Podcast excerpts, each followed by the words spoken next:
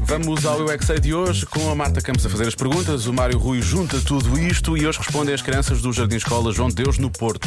E respondem à pergunta: porque é que existe um coelho da Páscoa? Eu é é que sei, eu é que sei, eu é que sei, eu é que sei. Porquê é que na Páscoa há um coelhinho e não há outro animal qualquer? Eu sei, porque ele botou ovos de chocolate. Isto é que nós gostamos. Os coelhos dão ovos. Porque nós eu gostamos. Ai, os coelhos são bons pintores. Porque sabe-se uma chita Da Páscoa. então que até os ossos caíram para trás e depois não havia nada para comer. Eu tenho uma chita em casa. A minha casa tem todos os animais da selva. Ai, mas os coelhinhos não, não põem ovos. Põe galinhas. sim. Põem Existem sim. coelhinhos da Páscoa que põem ovos. E então, ou a galinha está à beira do coelho. Casaram? Enfim. Então os coelhinhos. Tem uma fábrica de chocolates, fazem.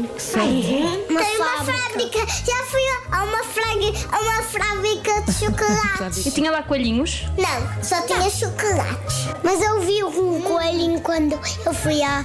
Quando eu fui à. Fábrica. À, fra, à fábrica dos chocolates. Então, viste um coelhinho aonde? A preparar.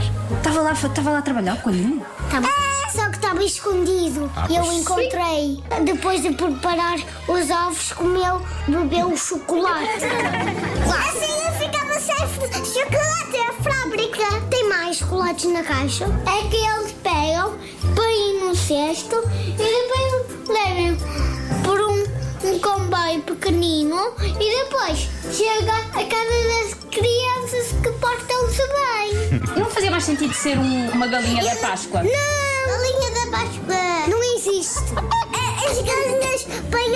Mas não são ovos de chocolate. São ovos normais que têm ge- gema. A gema para molhar as batatas. Ah, pois, ele é que sabe. Muito bem! Eu é que sei, eu é que sei. Trata-se bem! Pois, pois, ele gosta dos ovos de chocolate do coelhinho, mas dos da galinha. Ele gosta é dos outros para molhar as batatas. Claro. Ainda por cima é do Porto, é só francesinhas atrás de francesinhas. Pois.